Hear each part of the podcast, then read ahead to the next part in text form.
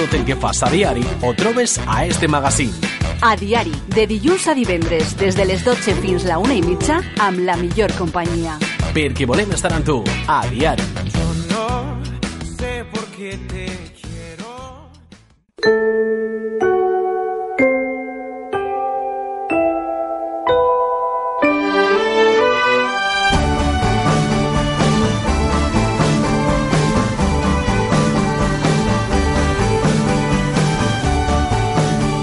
lunes más, como ocurre cada 15 días, es momento de hablar de psicología aquí en Adiar y nosotros tenemos a nuestra especialista también en esta materia. Tenemos especialistas prácticamente de todos los temas, pero cuando hablamos de psicología, quien lleva la voz cantante aquí en esta radio es Blanca Jorge. Buenos días, Blanca. Muy buenas.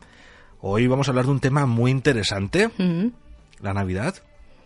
Y es que, por desgracia, se ha asociado, ¿no? Últimamente esta fiesta con el consumismo. Sí. Van de la mano. Mm, Y también otra de las cuestiones que queremos tratar hoy son los propósitos que todos nos hacemos cuando llega el año nuevo. Sí, además de verdad es muy común en todo el mundo que pues eso hagamos esos propósitos típicos de, de cuando va a empezar el año, que yo- ahora luego iremos viendo qué va pasando con esos propósitos. Algunos se cumplen y otros, Y se otros quedan no. por el camino, ¿no? Exacto. Pero bueno, Blanca, eh, recordamos, como es habitual a nuestros oyentes, ¿cómo podemos localizarte? ¿Dónde podemos contactar contigo? Pues físicamente aquí en Manises, en la calle Ramón y Cajal número 2, o a través de mi página web blancajorge.com o de mi número de teléfono 600-712-444. Sencillo. Mm. La verdad es que más fácil, imposible. Y bueno, Blanca, la Navidad ya ha llegado. Sí, ya lo notamos en, el ambiente, pero es eso, calles iluminadas, escaparates de los comercios decorados con pues el árbol, el muñeco de, de Navidad, un Papá Noel, o sea, ya lo vamos notando en el ambiente, mercados temáticos, villancicos en la radio, anuncios de juguetes, de colonias, etcétera, en, la tele, y son pues algunos de los elementos que nos indican que la Navidad ya está muy muy muy cerca, ya la semana que viene estamos ahí. Y sobre estas fechas las personas experimentan pues eso, una serie de emociones que van a depender de las experiencias que hayan tenido recientemente, también de las relaciones con los familiares o también a lo mejor de problemas que estén pasando en la actualidad. O sea, la Navidad no va a ser igual para, para todo el mundo. Puede ser que en cada casa se lleve de una forma diferente, Exacto. ¿no? E incluso dentro de la misma casa, padres, hijos, abuelos, cada uno tiene una forma muy diferente de vivirla y de sentirla. Exacto. La Navidad pues es una época del año que está llena de experiencias, repleta pues de magia y de ilusión y todas estas experiencias conllevan emociones tanto en los adultos como en los niños. Aunque en un primer momento todos asociamos la Navidad pues eso, a emociones positivas, también hay veces que conlleva emociones negativas, porque muchas veces, eh, eh, como es una época de vivencias muy intensas, pues a lo mejor podemos echar de menos a quien ya no está, o podemos acordarnos a lo mejor un poco más en esta época del año de alguien que no está que a lo mejor el resto del año. Entonces tiene tanto cosas positivas como cosas menos positivas, digamos. Lo que está claro que es un fenómeno que se extiende prácticamente por todo el mundo. Sí, al menos 174 países de los 201 que, que existen celebran la Navidad, o sea que es un porcentaje muy alto. Y es una época, pues eso, de tradición familiar, de encontrarse con gente que a lo mejor hace tiempo que no puedes ver, de reconciliación, de, pues eso, de, digamos, de momentos bonitos que conmemoran, pues eso, el nacimiento de, de Jesucristo. Sin embargo, sí que es verdad que la esencia de esta festividad se ha ido perdiendo con, con el tiempo y digamos que en el modelo capitalista que impera hoy en día, pues se ha transformado un poco esa, esa tradición religiosa o espiritual o, o de juntarse todos y de que sean momentos bonitos. Es más que salgan, pues eso, eh, lo que tú comentabas antes, eh, se asocia más al consumismo, a comprar, a regalar, a, a esa presión por, por gastar, digamos. Nosotros no es que queramos criticar, pero es una situación que se vive hoy en día y que queremos reflejarla, ¿no? Y que nuestros oyentes, Exacto. si no lo saben o no se han dado cuenta, que, que se vean ahí en el espejo. Sí, sí, que, refle- que reflexionen, digamos. Que es eso que en sí es una tradición religiosa para rememorar lo que decíamos, el nacimiento de Jesucristo, pero estas festividades muchas veces se inician incluso a principios de, de- de diciembre, porque ya casi a principios de diciembre ves la decoración, ves en los supermercados, turrones, En etcétera. algunos supermercados yo juraría que he visto este año en septiembre los turrones. Sí, pues no me, extraña- no me extrañaría. Y a mí eso me preocupa mucho. Sí, sí, no Igual me que cuando veo la ropa de invierno en pleno mes de julio dices, por favor, con la que está cayendo, ¿cómo me sacas el abrigo? Sí, sí, sí. Es igual el turrón en septiembre. Sí, sí, sí. Y se alarga cada vez. O sea, empieza antes y se alarga más. O sea, que se desvincula un poco, digamos, de la esencia religiosa o espiritual. No sé, esto nos estamos volviendo un poco locos. Bueno, tú vas a tener más faena, ¿eh? Sí, sí. Eso sí, está garantizado. Pero es verdad que eso, que la relación que se ha dado a esta época del año con los regalos, con la ropa nueva, decorar las casas, pues eso, hacer grandes cenas, fiestas, etcétera, muchas veces pues eso ha traspasado la frontera pues de, de lo que toca en esta época y ha sido más pues eso, consumista, más de gastar. Porque pues eso, el gasto de las familias alrededor del mundo se dispara en estas fechas debido a que, digamos, que se ha instaurado en las cabezas de los consumidores que para celebrar la Navidad es ineludible comprar. O sea, si no regalas, si no compras, si no gastas, si no... Es como que parece que estás viviendo un poco menos la Navidad. O sea, no puedes reutilizar los adornos a lo mejor de años anteriores, sino que hay que comprar siempre algo nuevo o algo por el estilo. No, no, así es. Si no gastas, no hay fiesta. Sí, sí, sí. Y es eh, eso, por ejemplo, en España el gasto familiar en todas las zonas se dispara al llegar a Navidad y se ha lo que comentábamos, ha conseguido instaurar en las cabezas de las personas que es como sinónimos. O sea, compro y es Navidad. Si no compro, no, no es Navidad. Y durante el resto del año eh, hay varias cuestiones por las que los consumidores muchas veces nos, vamos queja- nos quejamos del precio de, de, las, de los productos.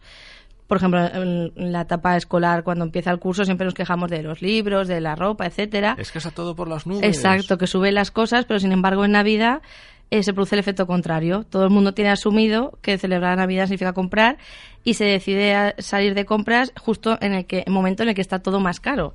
Porque, lógicamente, pues eh, los supermercados, las grandes superficies aprovechan, suben los precios. Y hacen su gusto. Exactamente, pero ahí nadie, digamos, en esta época del año nadie se queja de esos precios. Es como que asumimos que en Navidad hay que gastar y que todo tiene que estar por las nubes. Esto es así. Exacto. Y ya está, no hay que darle más vueltas. Sí, sí.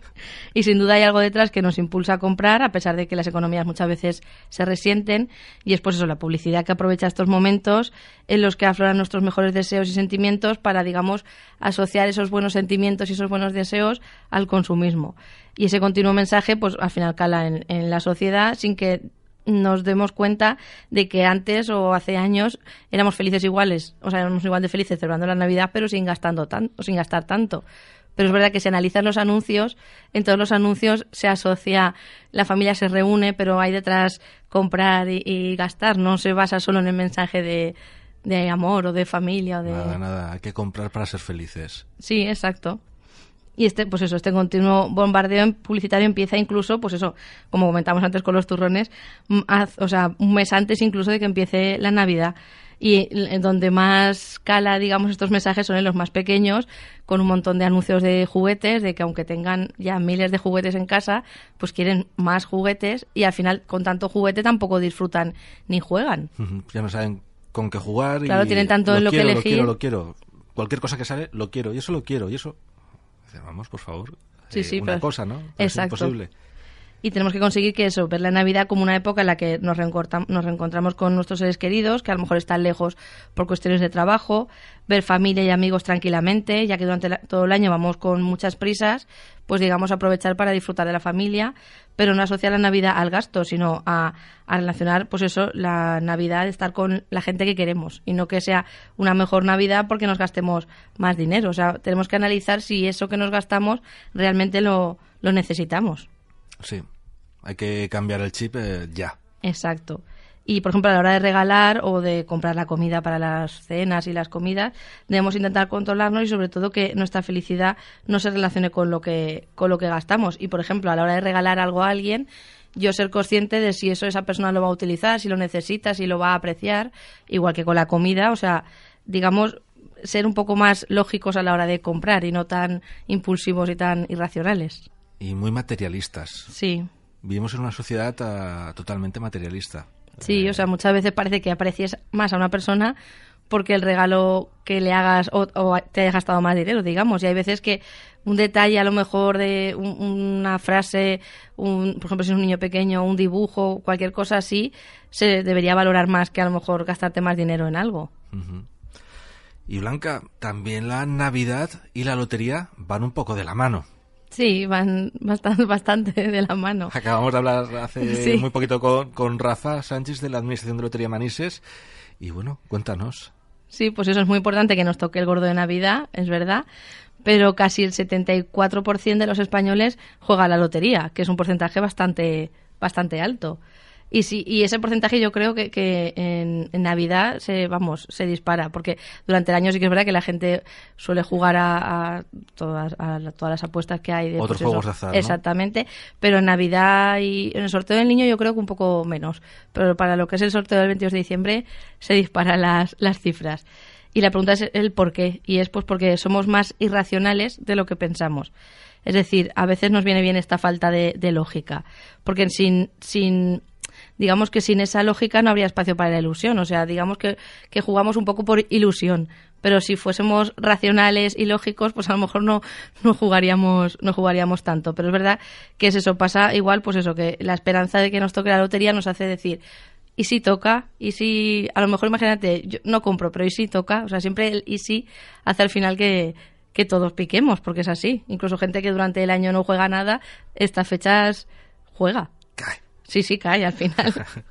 Pero es verdad que cuando los matemáticos analizan las probabilidades de convertirse en millonario con el sorteo de Navidad, llegan a una conclusión bastante contundente y es que no se gastan ni un euro en lotería.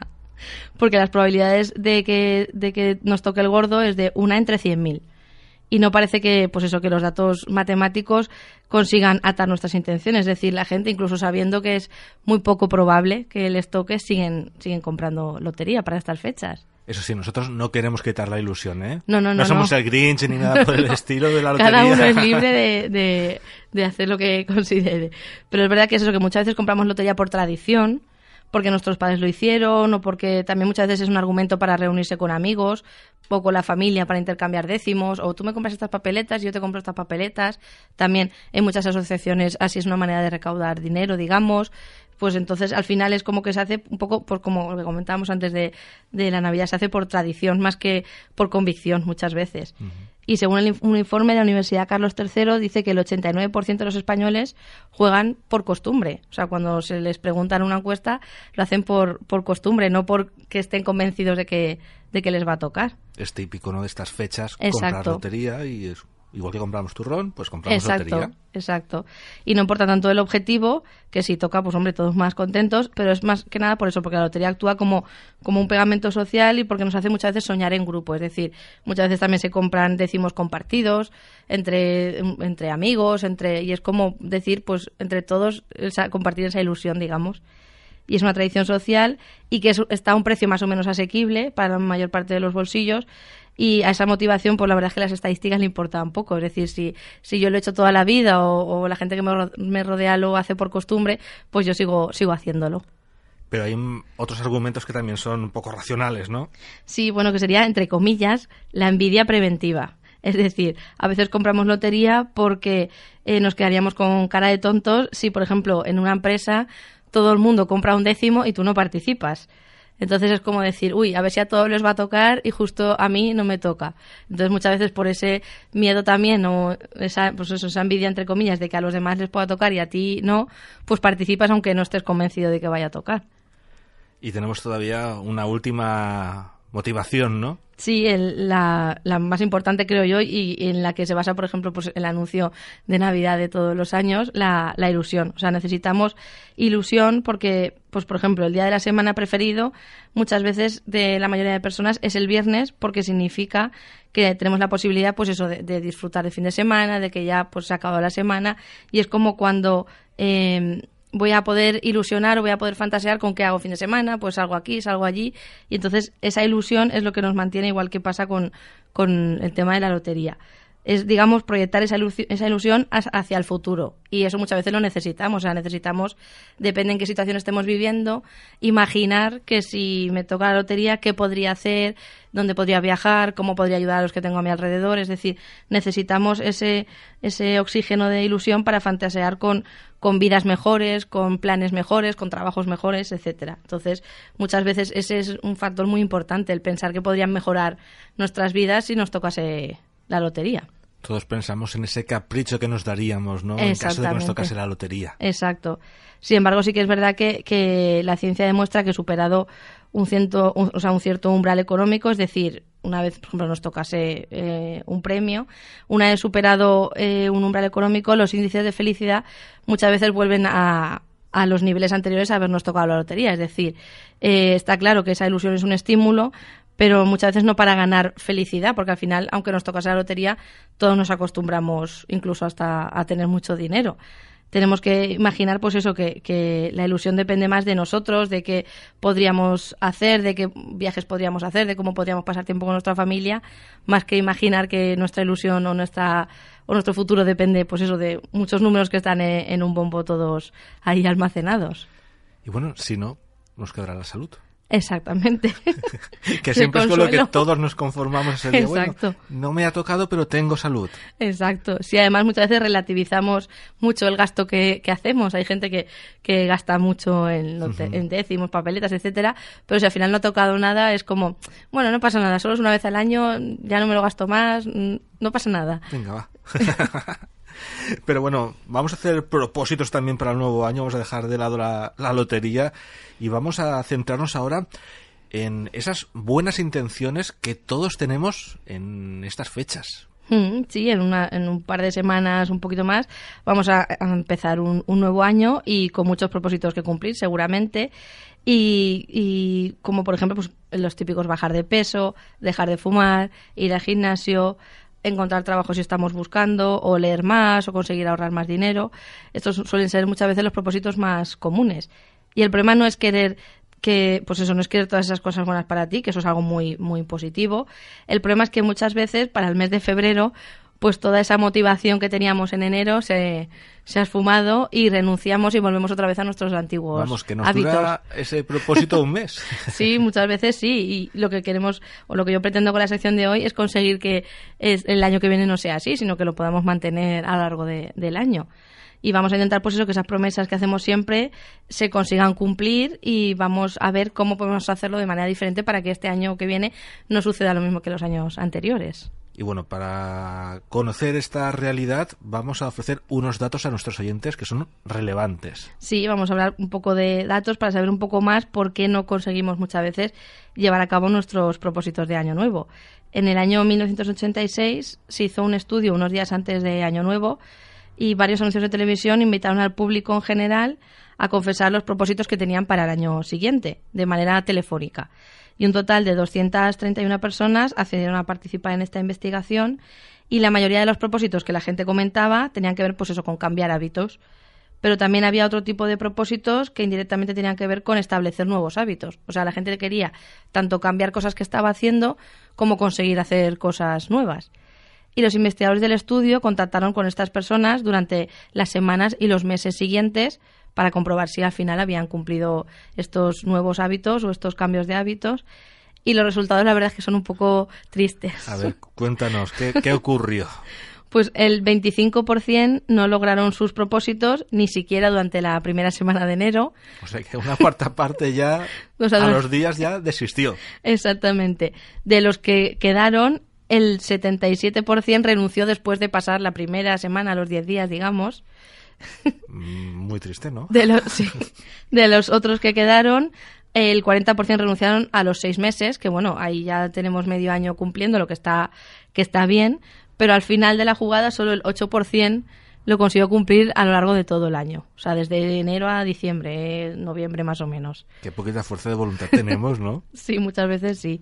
Y además, pues eso tenemos que añadir que estos datos sí que pueden estar sesgados, porque claro, muchas veces al darlo a los propios participantes puede ser que a lo mejor fuesen demasiado optimistas, de a lo mejor eh, decir demasiados propósitos o demasiado tajantes y muchas veces esto maquilla un poco la realidad, pero seguramente si nos mm, hacemos autocrítica o con la gente que tenemos a nuestro alrededor, conoceremos a mucha gente o nosotros mismos que te propones muchas cosas y si luego analizas, pues eso, a lo mejor lo consigues aguantar un mes, dos meses, pero Luego va decayendo. Se abandona el camino. Exacto. Y Blanca, ¿cuáles son los propósitos más comunes? Pues eh, primero tenemos que pensar en nuestros propósitos, pero si ya quien nos está escuchando ya sabe cuáles son los suyos para el año que viene, los tienen que pensar bien, eso sí, y pueden, eh, y seguramente si ya los tenéis, os vais a dar cuenta de, pues eso, lo que decíamos antes, que la mayoría serán con cambiar hábitos y otros también muchas veces incorpora- incorporar hábitos saludables, es decir, intentar llevar una vida más sana. Pero sí que es verdad que hay, digamos, 10 hábitos que son los más comunes, que el primero sería tener tiempo para hacer ejercicio, dejar de fumar, aprender algo nuevo, lo que sea un idioma, una actividad, lo que Sí, sea. eso también. Voy a aprender inglés este año. Exacto.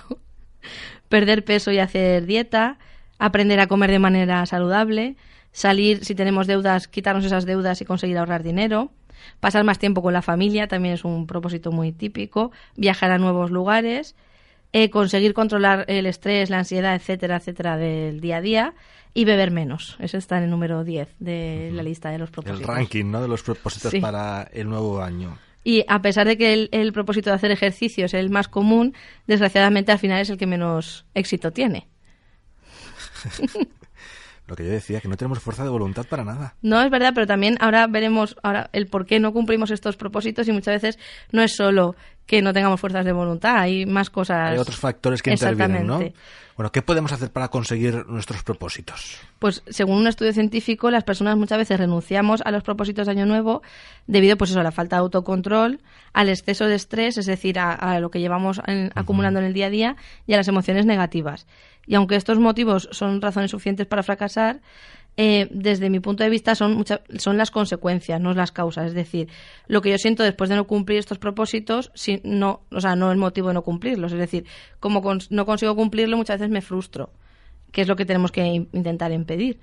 El verdadero motivo yo creo que sería eh, en que la gente renuncia, digamos, a estos propósitos de año nuevo, es muy simple y conlleva justamente, pues eso, la aparición de altos niveles de estrés, como comentábamos, pero los principales motivos para mí, lo más importante son, por ejemplo, en primer lugar, que nos marcamos muchas veces propósitos muy elevados y no muy realistas. Es decir, si yo lo que me propongo eh, objetivamente no, no lo voy a cumplir, pues mm, ya es, digamos que es crónica de una muerte anunciada, es decir, no voy a cumplirlo. En 2019 viajo a la Luna. Por Julio, ejemplo. quédate ya la idea porque Exacto. es muy, muy, muy improbable. Exactamente. Por no decir imposible. Exacto.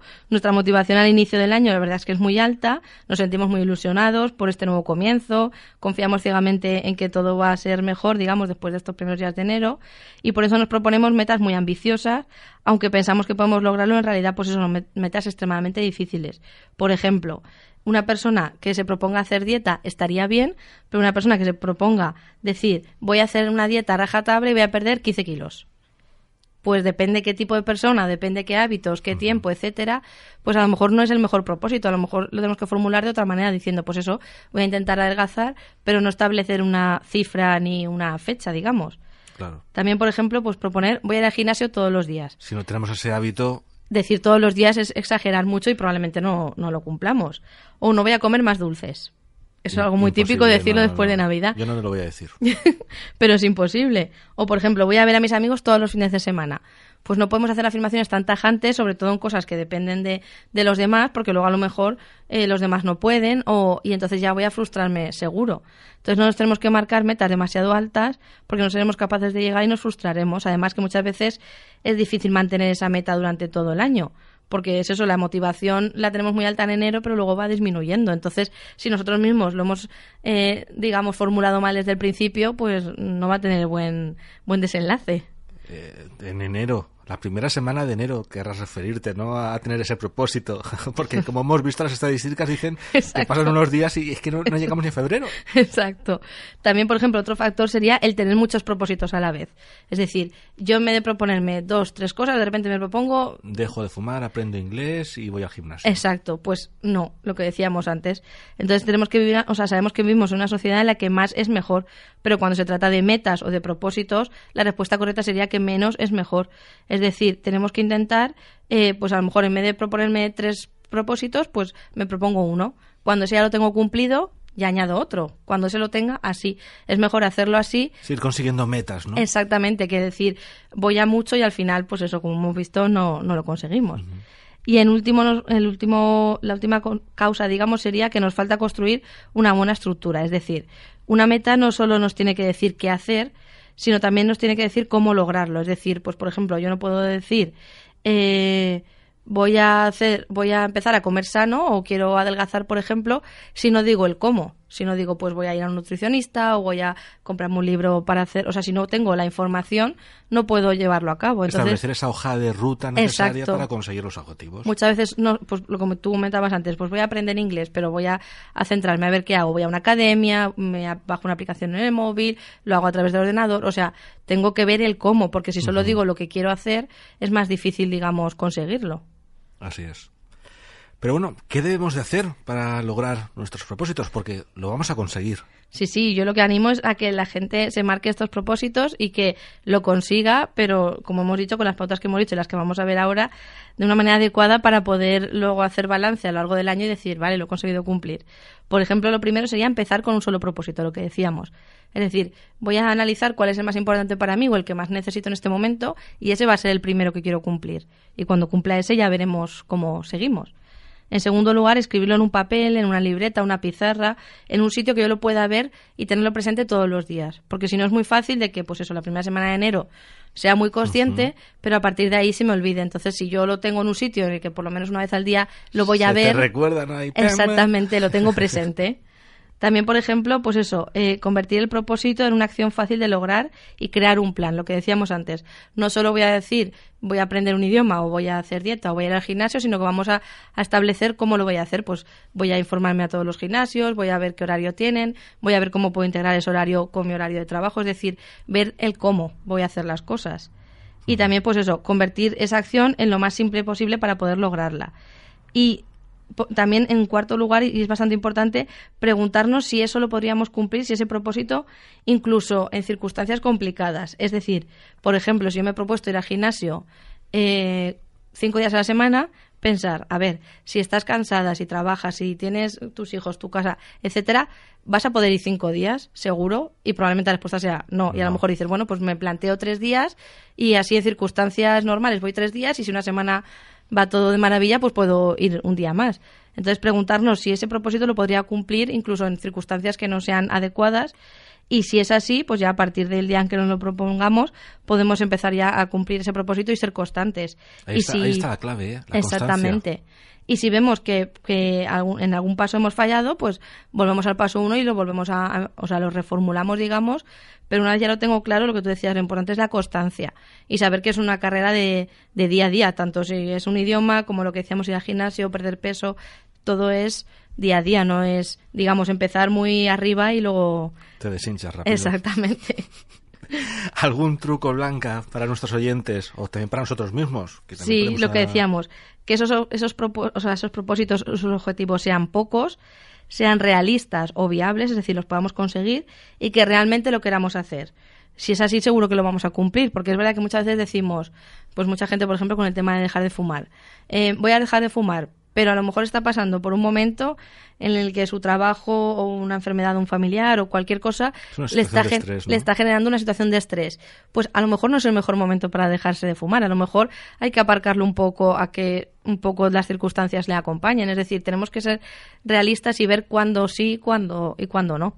Así es, porque a lo mejor no puede ser el 1 de enero, pero en primavera, en verano... Exactamente. Lo importante al adecuado, final ¿no? es conseguirlo. O sea, no ya el cuándo o... Sino pues eso, al final llegar a ese objetivo y cumplirlo. Y si seguimos esos trucos, ¿no? Se puede, se puede cumplir esos objetivos y se mantienen seguro, a largo plazo, sí. Blanca, hemos llegado al final de esta sección de hoy y de este 2018. Pero como siempre, recordamos cómo podemos contactar con el gabinete psicológico de Blanca Jorge. Pues físicamente aquí en Manises, en la calle Ramón y Cajal número 2, o si lo hacen a través de mi página web blancajorge.com o de mi número de teléfono 600-712-444. Blanca Jorge, muchísimas gracias. A vosotros. Felices fiestas. Igualmente, a Y pasarlo nos bien. Escuchamos en 2019 ya. Exacto, Que parece vemos, lejano, pero está ahí a la vuelta de la esquina, ¿eh? nos vemos el año que viene, que está lo que tú dices, a la vuelta de la esquina. Muchas gracias.